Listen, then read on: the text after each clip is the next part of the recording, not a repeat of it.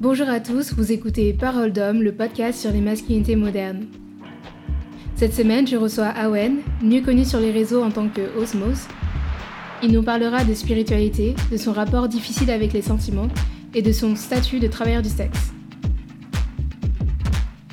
Bonjour Awen. Salut. Comment vas-tu ce soir? bah écoute, j'ai passé une très très belle journée aujourd'hui et comme je suis vachement dans le présent au niveau émotionnel, bah là je me sens super bien. Ah, magnifique, c'est magnifique. euh, Awen, est-ce que tu pourrais te présenter s'il te plaît? Ouais, alors du coup moi je m'appelle Awen, euh, j'ai 25 ans, beaucoup de personnes m'appellent Osmose et euh, je suis plus connu sous le nom Osmose maintenant qu'Awen, j'ai l'impression. Moi je suis travailleur du sexe, euh, nomade, c'est-à-dire que j'habite jamais au même endroit, je fais que bouger depuis 4 ans et activiste virtuel intersectionnel pour le droit des putes, mais aussi euh, pour le droit de mes adelphes, principalement sur Instagram, sur le compte Osmose. Tout va être dans la description, évidemment. Arwen, commençons le, pod- le podcast. Ma première question est, quand je te dis masculinité, à quoi tu penses? C'est une question, c'est une question qui est, qui est hyper large pour moi parce que pour moi, masculinité, ça, il, il peut y avoir, eu- en fait, on a eu l'habitude dans, dans, dans l'histoire de d'associer ce mot à quelque chose de très toxique puisque euh, les masculinités euh, bah, sont toxiques de manière ancestrale en fait. Donc il y a déjà ça qui fait, qui fait beaucoup poids. Et puis il y a toutes les remises en question de, de, de la toxicité. Est-ce que la masculinité non toxique, ça existe? Qu'est-ce que la masculinité? Ça me fait penser aussi aux caractéristiques qu'on associe à un genre qu'on a associé à des caractéristiques physiques et tout ce qui a pu découler de, de, ça et de cette vision dans la société au niveau bah, systémique du coup, mais aussi au niveau interpersonnel. Ça me fait penser à la drague, ça me fait penser évidemment à mon propre genre et ça me fait aussi penser à je, vois un peu aussi pa- parfois comme, une énergie plutôt qui n'est pas forcément genrée du coup. C'est vraiment intéressant je trouve. Enfin du coup il y a vraiment beaucoup beaucoup beaucoup d'espaces qui se croisent et, enfin en fait si je commence à, à parler de ça je vais jamais m'arrêter parce que euh, dans le milieu gay où j'évolue il y a beaucoup de masculinités qui s'expriment différemment. Enfin bref, je vais te laisser poser les autres questions parce que sinon je vais parler pendant une demi-heure.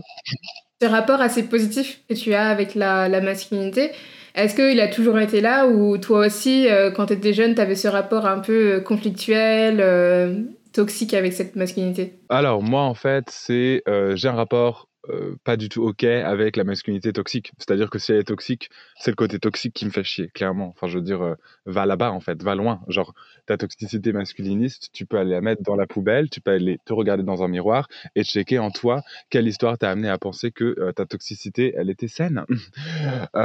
Mais sinon il y a aussi un côté de moi qui est très, qui suit très, et ça c'est plus mon histoire personnelle, attiré par cette énergie de masculinité. Mais surtout quand elle n'est pas toxique, of course. Mais je pense que même la masculinité toxique, il y a un côté qui m'attire en mode bah, pour le cul. Euh, vraiment, euh, j'adore baiser avec des, espèces de, clichés masculinistes parfois. Et je sais pas trop pourquoi. Parfois, je me dis, c'est un peu en exploration en ce moment, je me dis peut-être que c'est parce que je sais qu'il y a aucun risque que je m'attache à la personne et que comme moi, le sexe avec attachement, ça met dans un endroit où je suis pas safe. euh, du coup, c'est hyper cool parce qu'on va pouvoir baiser, on va pouvoir se lâcher et derrière, on s'attachera pas, on se reverra pas ou alors on se croisera juste pour le cul. Et du coup, c'est vraiment un espace qui est, qui est spécifique. Euh, mais les énergies que je masculinise, parce qu'en vrai, c'est plus ça pour moi, c'est des énergies qu'on masculinise, peuvent me plaire aussi romantiquement quand, par exemple, je vois que la personne, euh, elle dégage quelque chose que je masculinise, mais qu'en plus, c'est une personne déconstruite et qui est pro euh, pour le droit des putes. Alors là, c'est le bingo, quoi. Il y en a pas beaucoup, mais euh, il y en a. Tout à fait. Not Et- all mascu, lol. Je pense que c'est pire que le not all men, là, à ce point-là. euh. Ah ouais, là, c'est abusé. Ce que tu disais sur euh, le, fait de de- d'avoir des, des rapports intimes. Je sais même pas pourquoi je me censure là maintenant. De toute façon, on va parler de, de travail du sexe, donc on va parler de sexe. Le fait de coucher avec euh, des, des hommes, euh, des hommes masculins, est-ce que tu penses pas que c'est une manière de dominer la personne qui est dominante?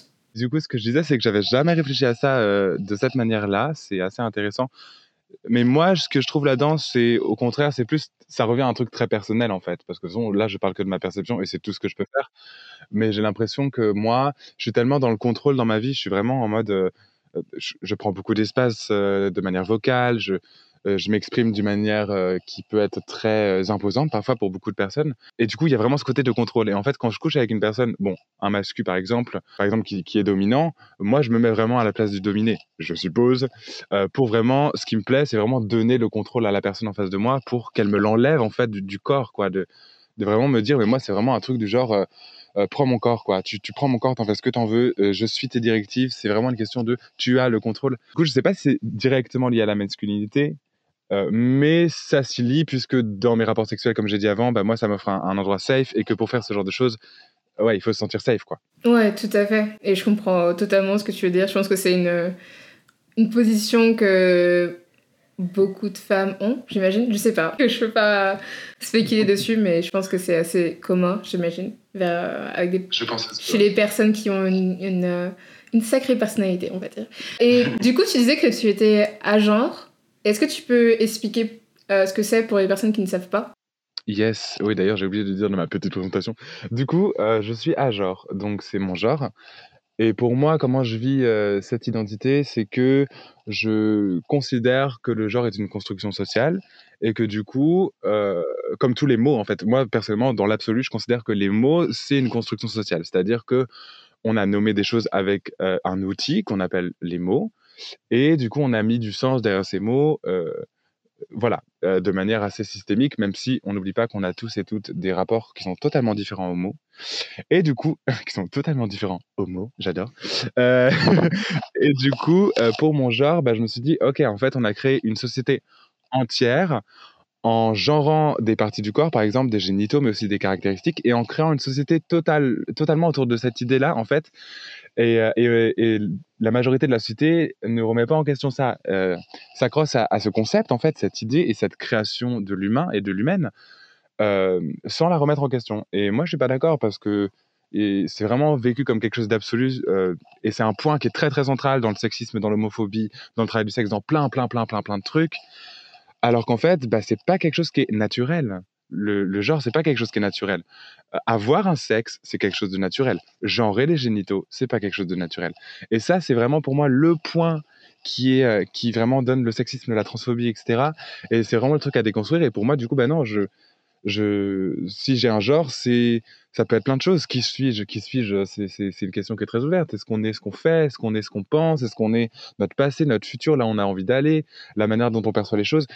Et du coup, pour moi, euh, être à genre, c'est vraiment dire, euh, je ne rentre pas dans les carcans du genre tels qu'elles sont euh, établies.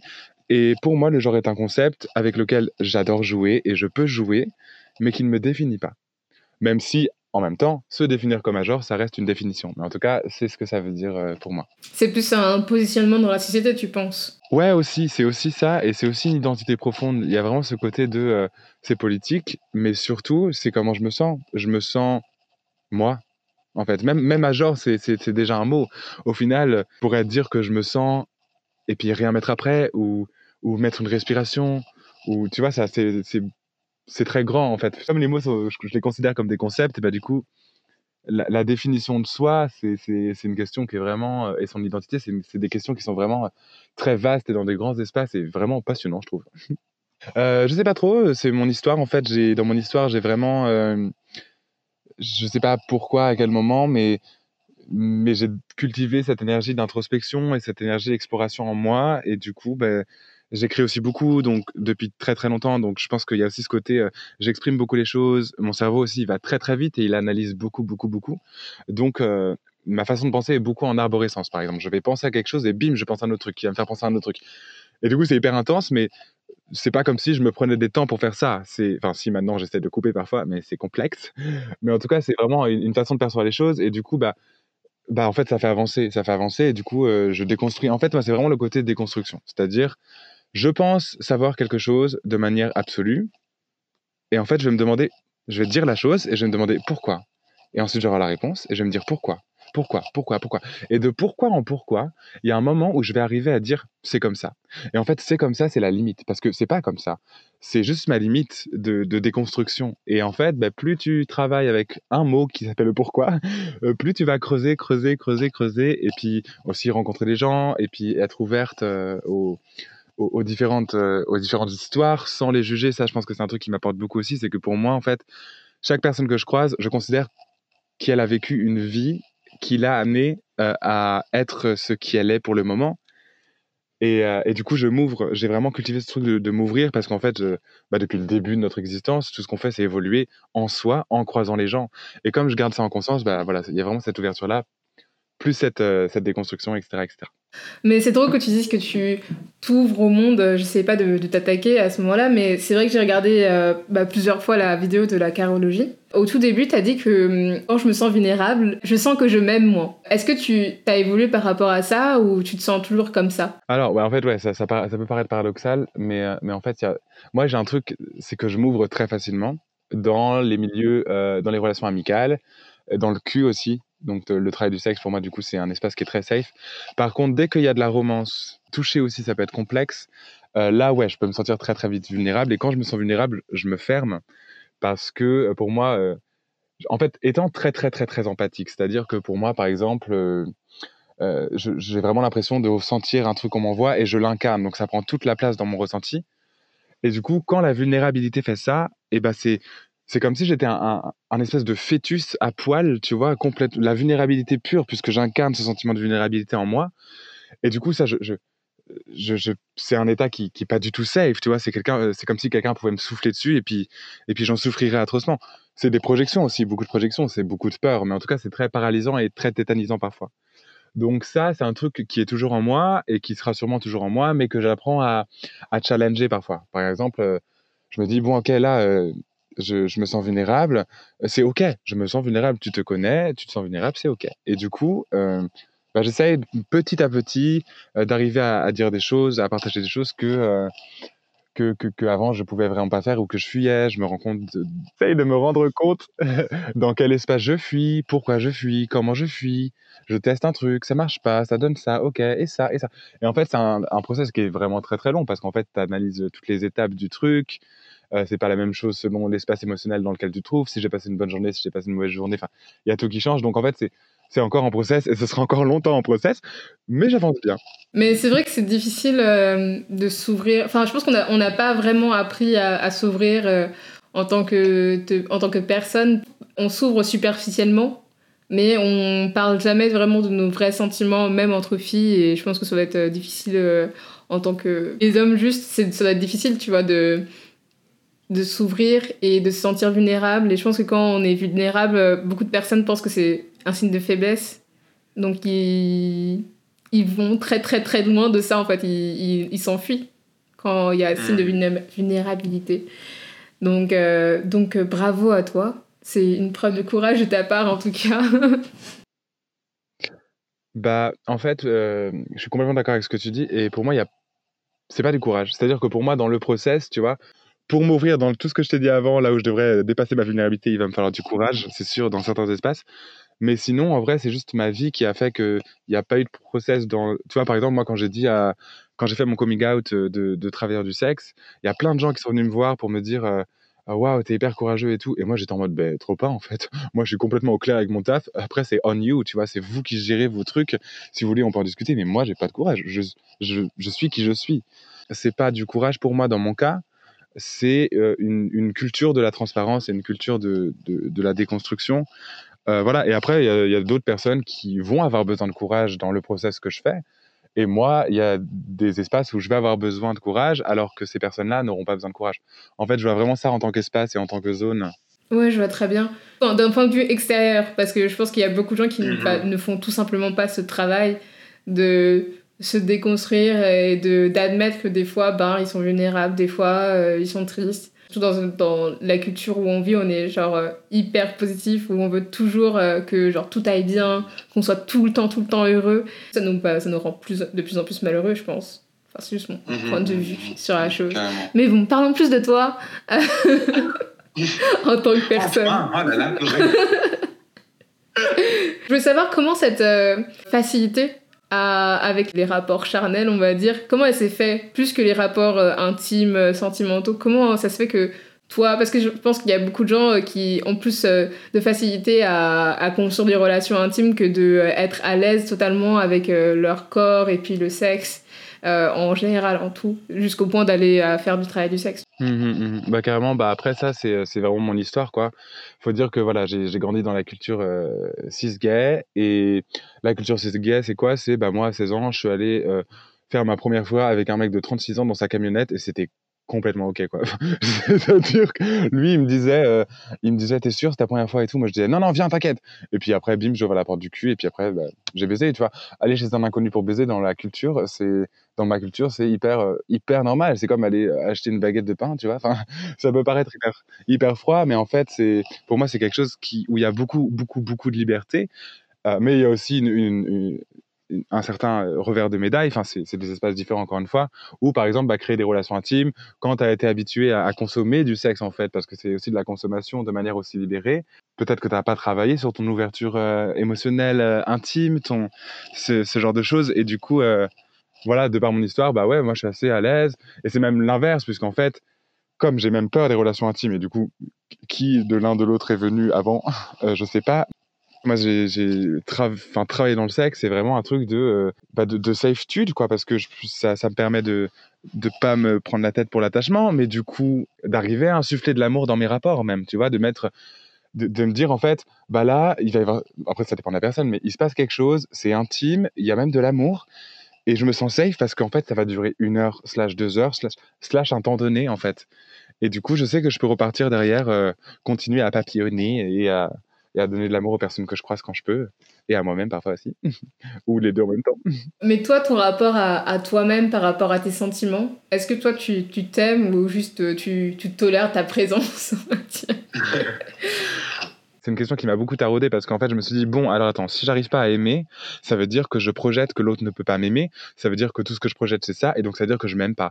Et du coup, j'étais en mode, what the fuck? Parce qu'en même temps, je me disais, mais je me kiffe grave en fait. La façon dont je fonctionne, parce que ça, je l'ai pas dit, et c'est pas toujours évident à, formuler parce que ça va être un vocabulaire un peu spirituel. Mais en fait, la façon dont je perçois le monde aussi, c'est que je suis dans mon corps, dans mon incarnation, du coup, c'est comme ça que je le dis, et je vis ma vie euh, que l'incarnation doit vivre, et j'ai aussi une espèce de de deuxième mois qu'on appelle le mois divin ou les trucs comme ça, ou en tout cas un mois qui a une perception qui est détachée de ma propre incarnation. C'est-à-dire que même si je suis au fond du gouffre, il y aura toujours cette partie de moi qui sera complètement paisible et qui me regardera au fond du gouffre.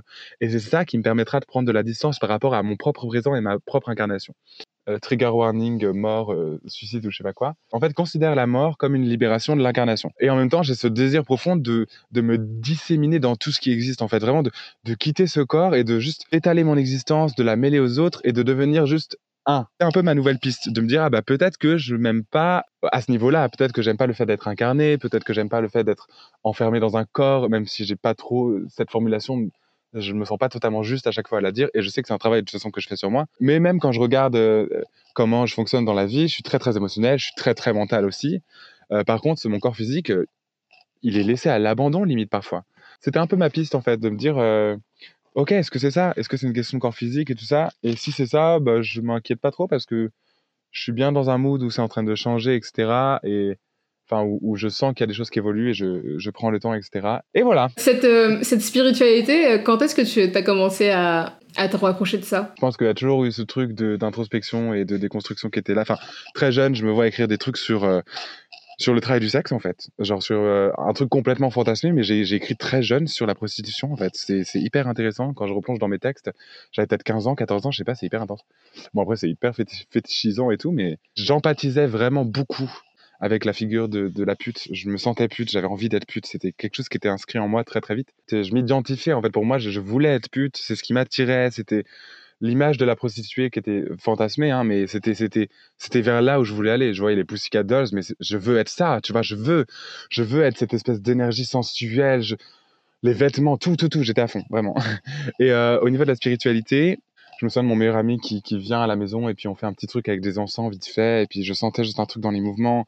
Et puis mon ex qui m'a fait méditer pour la première fois et où j'ai senti un peu mon corps juste flotter mais très très légèrement au-dessus de mon corps vraiment juste une petite vibration.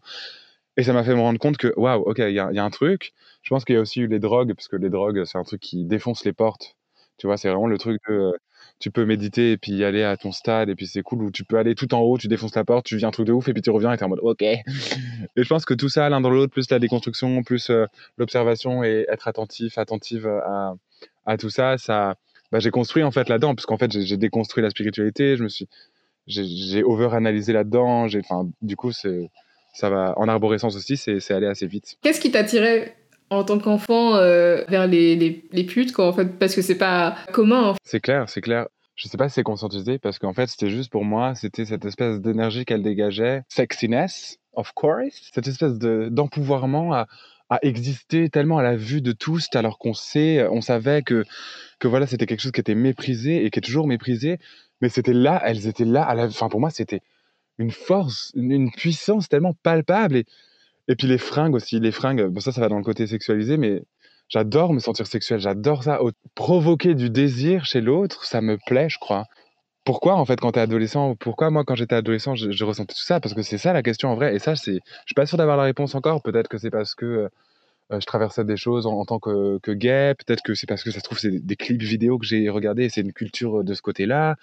Peut-être que, comme j'ai fait mon entrée dans le sexe à 16 ans, euh, peut-être que y y a- ça s'est mêlé à cette découverte du sexe. Euh, je, je sais pas trop, mais je pense que c'est encore plus avant, tu vois, et c'est hyper intéressant. Après, est-ce que c'est une question de vie antérieure? Ça, je sais pas, ou de question de, de conflit que je. Si c'est, voilà, d'un point de vue spirituel, on peut aussi partir là-dedans. Mais sinon, en vrai, j'ai pas la réponse encore euh, toute prête, toute lisse euh, pour ça, donc c'est une exploration à faire en plus. De toute façon, t'as t'as que 25 ans, c'est pas, c'est pas comme si t'en avais 55 non plus, tu vois. Il y a, Oh là là, il y a le temps, ouais, il y a le temps. Mais en reparlant de cette première fois, tu vois, je, je- j'en ai déjà parlé avec euh, beaucoup euh, d'hommes, euh, d'hommes gays qui sont venus dans, sur le podcast. Et c'est vrai que Mhm. leur première fois aussi, c'est souvent passé avec des hommes beaucoup plus vieux qu'eux et euh, des fois dans des situations, euh, on va dire, cocasses, comme la tienne, on va dire. Et, et, et je me demandais pourquoi c'était aussi commun dans la, dans la communauté gay. Surtout que, enfin, ça, je sais que ça arrive aussi à des personnes hétérosexuelles, mais c'est vrai que c'est un peu moins commun, on va dire? Ben, en fait, pour moi, c'est de ma perception, c'est vraiment une question d'histoire. C'est-à-dire que l'homophobie, elle est, elle, elle est réelle et l'hétérophobie, non. Euh, en tout cas, historiquement. Mais, euh, enfin, même aujourd'hui, bref, on va pas parler de ça maintenant, on verra dans 10 ans. mais, euh, mais en fait, du coup, on a, on a eu à dealer très, très, très vite avec le rejet. Par exemple, c'est très simple à regarder, enfin, à regarder. euh, Les milieux sont vraiment très différents. Déjà, il n'y a pas de rapport de domination au niveau du genre, parce que c'est euh, entre deux mecs, sauf si, après, euh, c'est euh, un mec trans, là, il peut y avoir des, rapports de domination transphobes, ou des meufs trans, et pareil, euh, il peut y avoir de la transmisogynie, etc. Euh, mais sinon, c'est pour ça que je parle de culture cis-gay, parce que je, je préfère préciser, parce que c'est très important pour moi, parce que je parle d'un rapport très précis. Et euh, le- la culture cis-gay, quoi, le, le- le- ce côté-là, on a été rejeté. Du coup, pour se draguer, on se cache. On a dû aller dans, dans, quand on se rencontrait dans des bars, il fallait aller dans la salle du fond, donc la backroom, en fait. Et, voilà, il y a tout ce côté-là. Par exemple, un mec qui va draguer une meuf euh, à la plage, c'est relou, mais ça se voit facilement. Deux mecs gays qui se draguent à la plage, c'est pas du tout comme ça que ça se passe. On se regarde, on se regarde, on va se cacher, on baise et on repart de notre côté. Et ça, c'est un truc qui est hyper, central dans, la culture gay. Donc le sexe est très central dans la culture gay, aujourd'hui encore. Et on le voit bien avec les applications qui sont complètement euh, mondiales, en fait, euh, comme Grindr, par exemple, et qui sont... C'est la base dans la vie d'un PD, quoi, concrètement. Euh, mais aussi euh, les saunas pour baiser, qui sont beaucoup moins chers que les saunas hétéros, où c'est pas les mêmes prix parce qu'il y a ce rapport de genre et de domination. Mais aussi les lieux de drague. Tu tapes sur Internet lieux de drague t'as une carte avec les lieux de drague partout. Et on se retrouve partout, vraiment partout. Genre dans des parkings, sur des aires d'autoroute. Bon, il y a aussi des lieux de drague hétéros, mais sur les plages, etc. J'ai entendu une histoire pas plus tard qu'il y a trois jours, où c'est un mec qui racontait, ouais, euh, j'étais, euh, il y avait une- gare, et puis, et puis en face, il y avait un, chenil pour animaux, et puis derrière, il y avait un lieu de drague gay. Et ça m'a fait tellement rire. Mais j'étais pas étonné. Tu vois, j'étais pas étonné parce que pour moi, c'était normal en fait.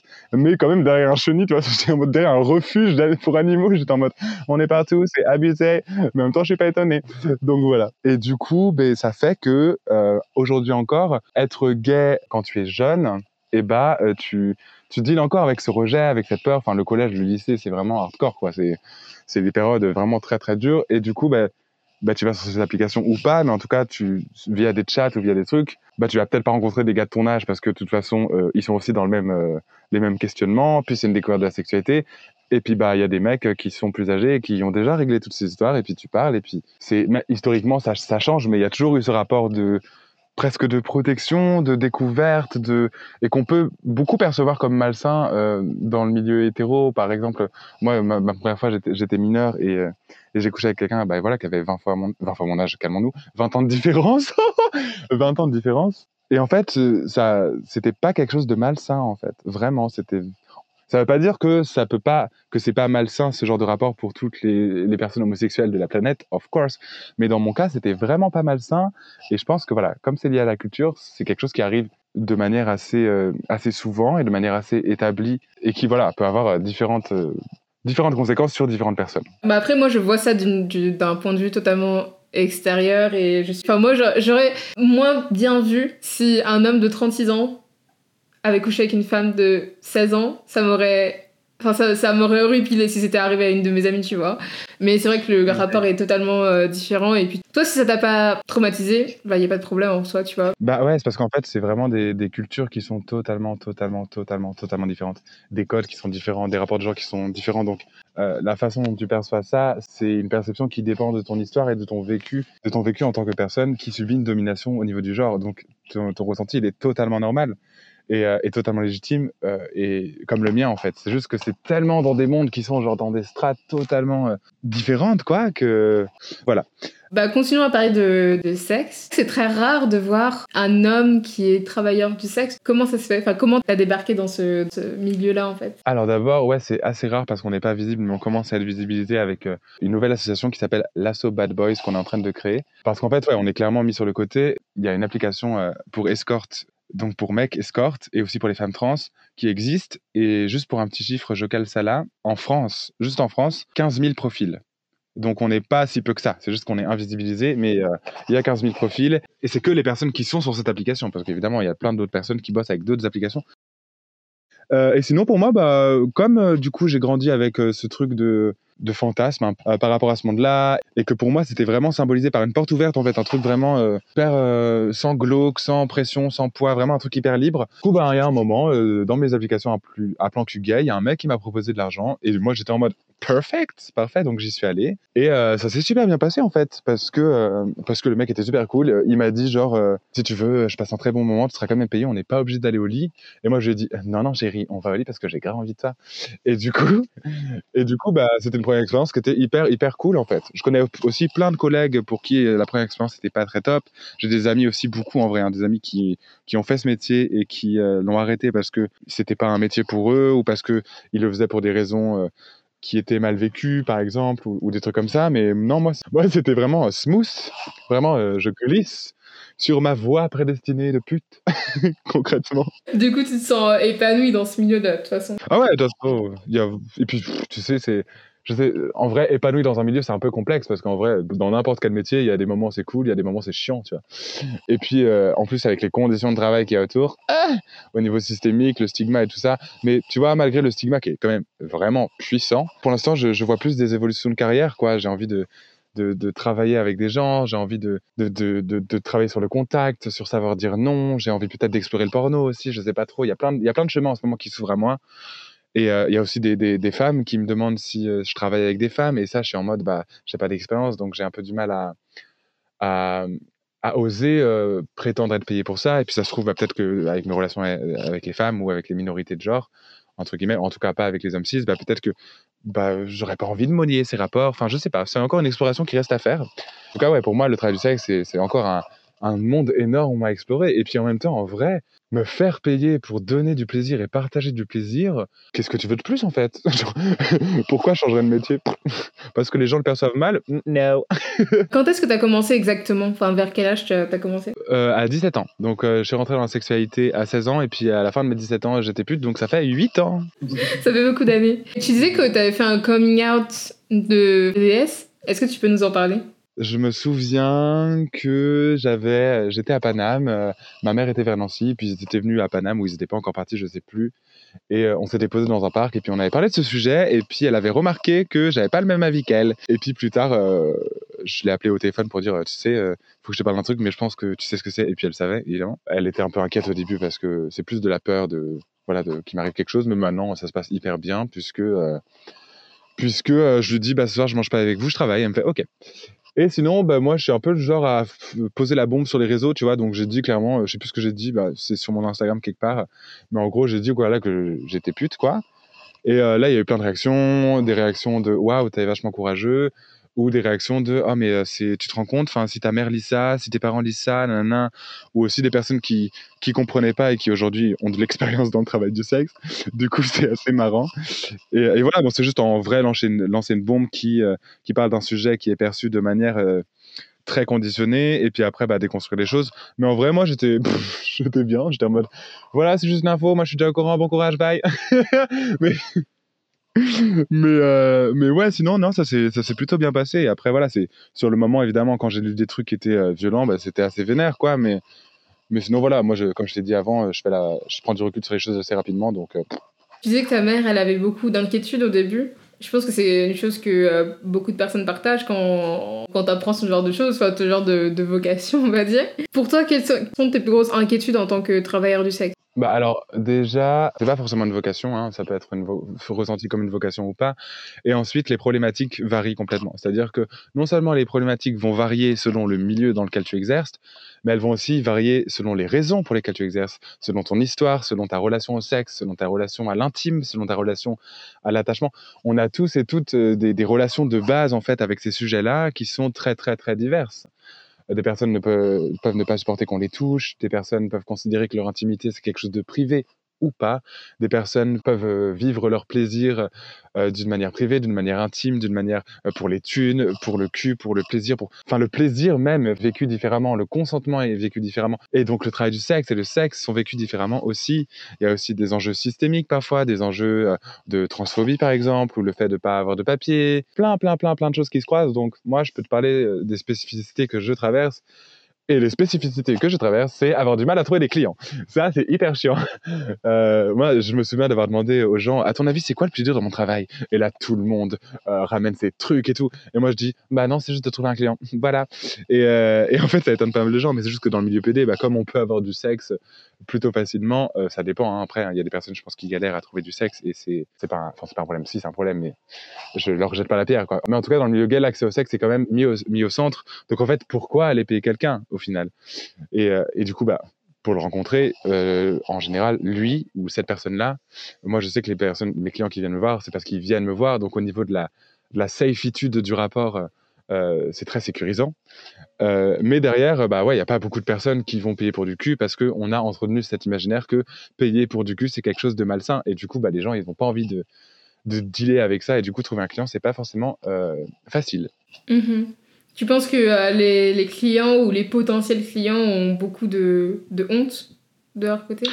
Ça dépend lesquels. Il y en a qui assument totalement et j'adore. Et il y en a où ça peut être de la honte, mais ça, c'est plus dans mon milieu, je dirais plus que c'est du non, j'ai jamais payé un mec ou non, j'ai pas envie que la personne que je paye fasse semblant. J'ai envie d'un rapport sincère. J'ai pas envie j'ai pas j'ai pas envie que ce soit que pour moi le plaisir enfin des trucs comme ça mais, mais du coup même ça pour moi c'est essentialiser mon travail comme forcément, je ne prends pas de plaisir et je suis dans le service. Comme si je ne pouvais pas prendre de plaisir en étant dans un rapport tarifé où je suis la pute.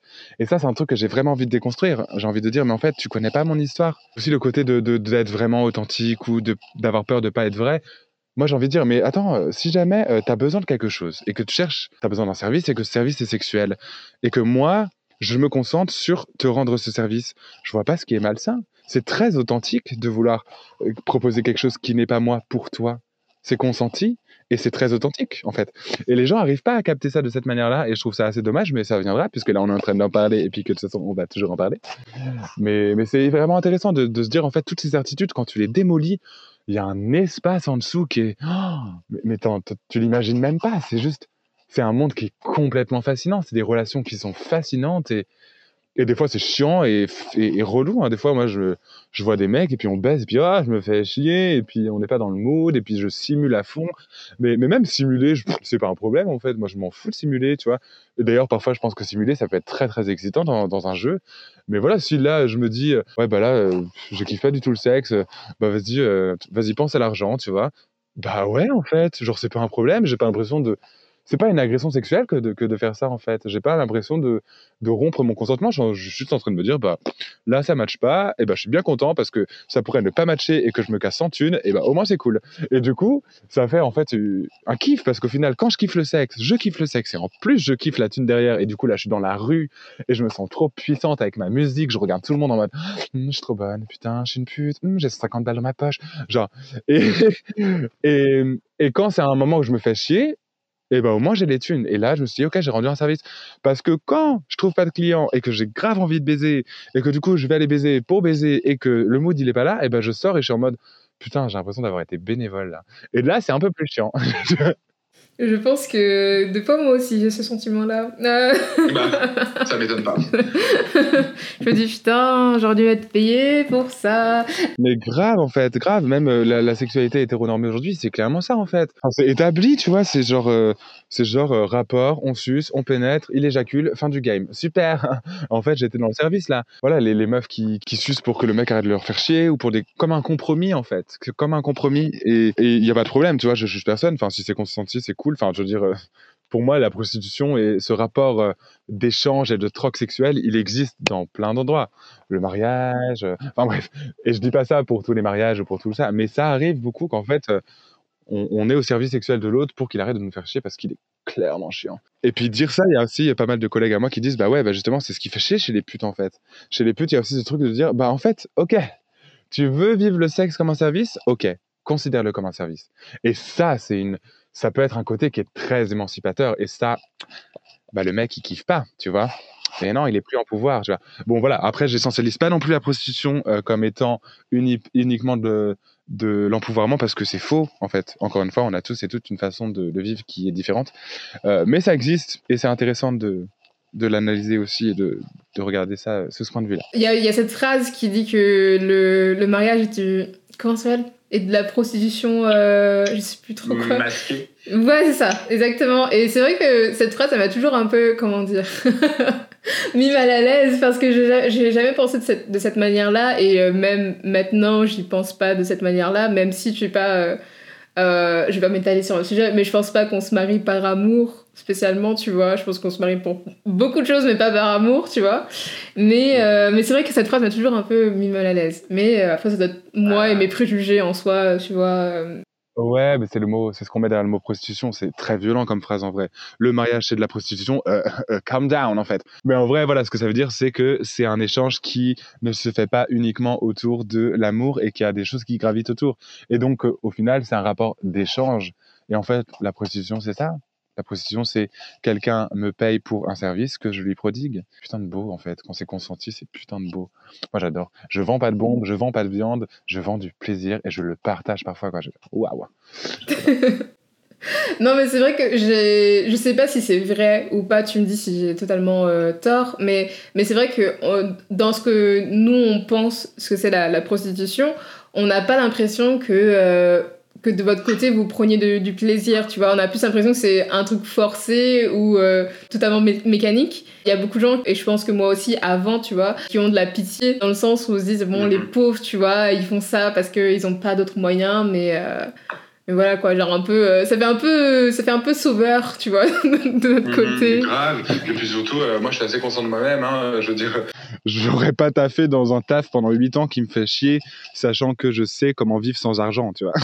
je veux dire, ça n'a aucun sens, clairement. Et c'est, je pense que c'est plus une projection en fait. Peut-être que les gens se projettent. Bon, déjà, il y a évidemment cette, euh, ce truc, cet imaginaire et puis ces réalités aussi, hein, de, de la, des endroits où, dans la prostitution où il y a de l'exploitation. Euh, le problème, c'est que si on essentialise la prostitution comme ça, bah, ça donne pas quelque chose qui soit réel et pertinent. Ce qui veut pas dire qu'évidemment, il faut pas lutter contre l'exploitation. Mais c'est comme ce truc de, par exemple, glamouriser. Je sais pas si tu as déjà entendu ça, les gens qui disent il faut pas glamouriser la prostitution. Oui, enfin moi ça me donne la même énergie que euh, il faut pas euh, glorifier l'obésité dès qu'il y a une fille qui poste une photo d'elle enfin jolie, tu vois sur Instagram une, une meuf grosse ou un mec gros, tu vois, ils sont là non, faut pas glorifier l'obésité. C'est juste qu'ils ont pas envie que ça existe tout court en fait. Mais c'est exactement ça, en fait. Je veux dire, attends, moi, si je te dis que je vis bien mon taf, ça veut dire que je glamourise mon travail, aucun rapport. Tu vois. Par contre, toi, tu le condamnes. I'm just saying. Tu vois, enfin bref, c'est. Du coup, ouais, bah, t'as as tout dit en vrai, parce que c'est exactement, pour moi, la même énergie. Après, voilà, faut pas oublier que que voilà, le, le sexe c'était aussi un truc de reproduction et, euh, et ça vient de loin, ça commence à dater, mais ça laisse des traces. Et puis il y a aussi l'intimité qui est tabou. Et, mais par contre, ouais, le cul, tout ce qui tourne autour du cul, waouh, c'est tabou de manière vénère hein, et ça influe sur plein, plein, plein de choses dans la société. Que ça soit euh, la communication, que ça soit euh, la sexualisation des corps et du coup euh, la grossophobie, etc. Phobie aussi au niveau des, des, orientations sexuelles, s'attacher à un sexe parce qu'on le genre, et du coup s'attacher à un genre.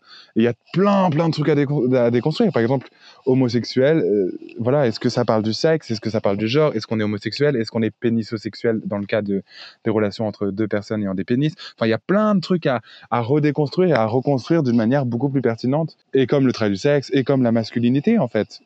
C'est quoi la masculinité? On a tous et toutes euh, des visions complètement différentes de ça, et vraiment de manière très plurielle et de manière très diverse. Par exemple, moi, euh, il y a des fois où je me sens hyper masculin et, euh, et viril, dans, bon, beaucoup dans mes projections aussi.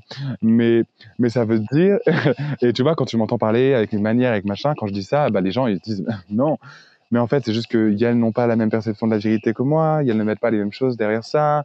Et puis, ça peut peut-être exister dans un espace de projection, dans un espace de jeu, pas forcément dans un espace identitaire. Pour moi, le, plus important dans tout ça, c'est d'ouvrir des portes et pas d'enfermer, en fait. Je pense que c'est vraiment la direction que je, que je considère comme la plus saine. C'est ne pas être sûr de quoi que ce soit sur n'importe quel sujet, sans jamais invisibiliser les réalités euh, qui sont traversées, mais sans fermer de porte. C'est très bien dit. C'est tellement bien dit.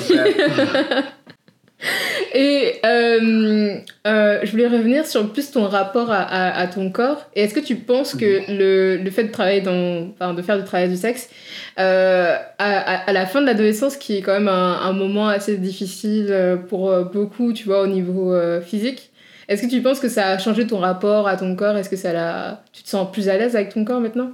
Ce que je peux te dire, c'est que mon rapport au, enfin, quand je suis avec un client, soit je me fais chier, soit ça peut vraiment me faire du bien. En fait, c'est vraiment, pour moi, concrètement, le trait du sexe, c'est coucher avec quelqu'un. C'est-à-dire que pour moi, le trait du sexe, c'est un plan cul. C'est pareil, sauf que j'ai des thunes à la fin. Vraiment, je vois pas de différence, en fait. À part celle-là. Et, voilà. Et sinon, ouais, je sais pas si j'ai répondu à la question, mais mon rapport au corps, euh, bah, c'est aussi dans le, dans l'agenda, en fait, de ma vie en ce moment, par rapport à ce que je t'ai dit avant. Et, euh, et, voilà, explorer, et puis, euh, que ça soit, euh, que ça soit euh, me sentir bien et respecter mon corps euh, d'un point de vue euh, santé, mais aussi que ça soit découverte du plaisir, lâcher prise, etc. Et ça, c'est c'est une aventure dans laquelle je suis et, et j'avance bien et c'est assez cool. Il n'y a pas de point de départ et de point d'arrivée. Je pense que ça évolue toute ta vie. Et puis, comme tu as dit, la mort est une fin. C'est le seul point d'arrivée qui, qui, sera pour ton corps, tu vois. Et je pense que ça évolue au fur et à, au fur et à mesure. Euh... Ouais, après, moi, je considère pas la mort comme une fin. Oui, parce que je me suis trompée totalement quand j'ai dit, j'étais là, non, c'est pas bon, là. pour, euh, pour finir, euh, quel conseil tu donnerais à d'autres personnes qui sont TDS et qui viennent de commencer ou qui voudraient commencer dans ce milieu-là? Alors ça, c'est une question à laquelle j'ai pas le droit de répondre. Et c'est horrible. Ouais, c'est trop chiant. C'est, euh, j'ai envie de répondre à cette question. J'ai envie de répondre à cette question parce que pour moi, laisser des personnes se lancer euh, dans un milieu euh, tel que le travail du sexe, sans conseil, sans feedback, sans soutien, c'est quelque chose d'hyper dangereux en fait. C'est vraiment hyper dangereux pour moi. C'est vraiment dangereux de faire ça. Et le problème, c'est qu'en fait, on n'a pas le droit. C'est-à-dire que moi, si je te donne des conseils là, le podcast, il risque de sauter. Et en fait, ça veut dire que je serais condamnable pour proxénétisme. Voilà, donc... Euh, on va éviter. On va éviter. Ouais, c'est super chiant parce qu'en vrai, tu vois, j'ai envie de dire euh, des trucs, mais en fait, rien que ça, ça peut être considéré comme un conseil. Mais de toute façon, on est tous des proxos, hein, tu sais, euh, tous et toutes.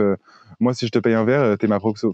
Euh, si je paye un, verre à n'importe qui, euh, d'un coup, il, il, elles deviennent mes proxos. Donc en fait, on est tous et toutes des proxénètes. I'm just saying, parce qu'en fait, on connaît tous et toutes une pute sans le savoir ou en le sachant. Et en fait, on est toutes et tous des proxos. C'est hardcore. Mais, mais voilà, donc du coup, voilà les lois. Et du coup, le conseil, ouais pour ton podcast, je préfère pas. Mais un jour, je le ferai. Un jour, quand j'en aurai marre des réseaux, je ferai une putain de vidéo où je dirai tous les conseils à faire et puis je me casserai. Oh waouh, je savais pas du tout que c'était pas bien. Donc, euh, ben, dernière question alors, pour vraiment, vraiment conclure le podcast. Ma dernière Allez. question est une chose que toutes les femmes devraient savoir sur les hommes, selon toi. Ouh alors, Je vais pas faire l'unanimité là. Alors, je vais dire cette phrase en tant que perçu mec. Ce que je pense que les femmes devraient savoir sur les hommes, c'est que ces derniers ont vécu une vie en tant que perçu homme. Ce qui fait que ils sont allés dans des chemins qui sont et dans des réalités qui sont différentes que celles que les femmes traversent. C'est un fait, c'est logique. C'est-à-dire que les réalités des femmes ne sont pas les mêmes que les réalités des hommes. On est d'accord. Et du coup, mais ça, ça, ça veut dire plein de choses. Ça veut dire qu'il y a des façons de percevoir les sujets qui vont être différents, des façons de communiquer qui vont être différentes, etc., etc., etc. Et tout ça, c'est un fait qui ne doit pas servir d'excuse aux agressions, mais qui doit nous servir euh, aux, femmes et aux, minorités de genre, selon moi, comme un, point à prendre en compte dans notre stratégie. Ça veut dire qu'il faut qu'on garde ça en compte. Pourquoi? Pour bah, tout simplement faire comprendre aux hommes que euh, ce qu'ils font euh, dans plein d'espaces, c'est pas ok, c'est dangereux et c'est violent. Et ça, il faut le. Moi, j'ai choisi de leur expliquer avec pédagogie, mais je n'injoncte pas à la pédagogie parce que, bah, non, il n'y a pas à injoncter à la pédagogie. Mais pour moi, c'est important. C'est-à-dire qu'il y a beaucoup de mecs qui ne comprennent pas ce qui se passe. Et pourquoi ils comprennent pas ce qui se passe? C'est que dans la société, ils ont toujours été à des places de pouvoir. Et donc, ça veut dire qu'ils n'ont pas été dans cette place de dominer par rapport au, rapport de domination au niveau du genre. Et que du coup, ils n'ont pas pu développer une empathie et une compréhension de la place de dominer dans ce rapport de domination. Et donc, c'est pas une excuse. C'est toujours pas une excuse. J'excuse pas le comportement des hommes. C'est juste un fait.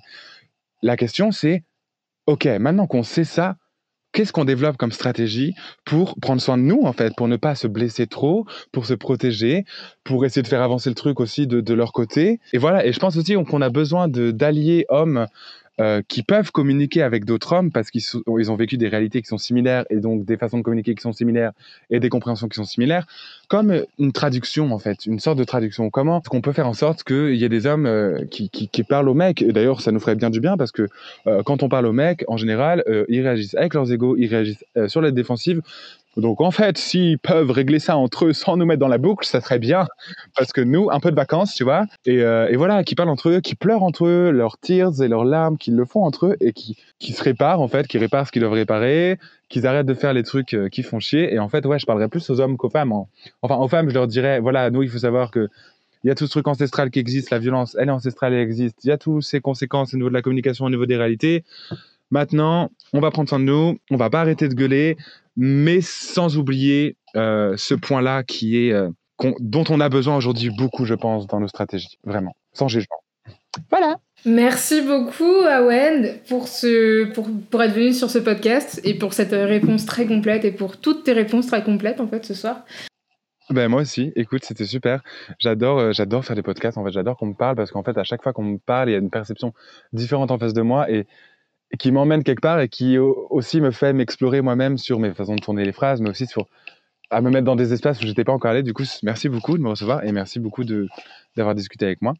Euh, Est-ce que je peux faire un petit appel à la fin oui, oui, bien sûr, vas-y. Ok, ben, euh, je vous invite à tous et, et, toutes à venir me suivre sur mon compte Instagram Osmose. Et ouais, je te raccole, chérie, parce que je suis pute. Autant, autant tout ça, c'est très intellectualisé dans la tête et tout. Et puis, c'est super important de déstigmatiser le travail du sexe et puis euh, de, voilà, de, de de déconstruire cette certitude en soi par rapport à ce qu'on a. Mais aujourd'hui encore, bah, les, lois, elles sont toujours présentes et les lois abolitionnistes et les lois putophobes sont toujours présentes et elles font beaucoup de mal. Et du coup, on a besoin, oui, d'intellectualiser, mais aussi d'agir et on a besoin de beaucoup de soutien. Donc euh, venez, venez suivre euh, le compte de Osmos qui est le mien, mais aussi le compte d'Asso Bad Boys où vous pourrez, pourrez d'ailleurs euh, retrouver plusieurs postes de ressources sur des comptes militants qui se battent euh, pour plusieurs causes. Et du coup, je pense que voilà, il y, a une petite richesse très intéressante au niveau de ces postes de ressources sur le compte de Asso Bad Boys. Voilà, et puis merci de m'avoir écouté, enfin de nous avoir écoutés. Et, euh, et, voilà. Euh, merci beaucoup. Et puis, euh, je mettrai toutes les, tous les liens en description, comme j'ai dit euh, au début du podcast. Et, et ben voilà. Merci beaucoup de nous avoir écoutés. Et puis, à la semaine prochaine, je crois, normalement. Bah, à la semaine prochaine. non, c'est pas moi qui serai là, mais. Ah, oui, je voulais dire pour, pour conclure le truc, t'inquiète pas. Merci d'avoir écouté ce podcast jusqu'à la fin. Si vous avez aimé ce genre de contenu, n'hésitez pas à laisser 5 étoiles et un commentaire sur Apple Podcasts. Cela nous aiderait énormément. Pour suivre toute l'actualité de genre, suivez-nous sur Instagram à genre-les podcasts et sur Twitter à genre les podcasts. À la semaine prochaine!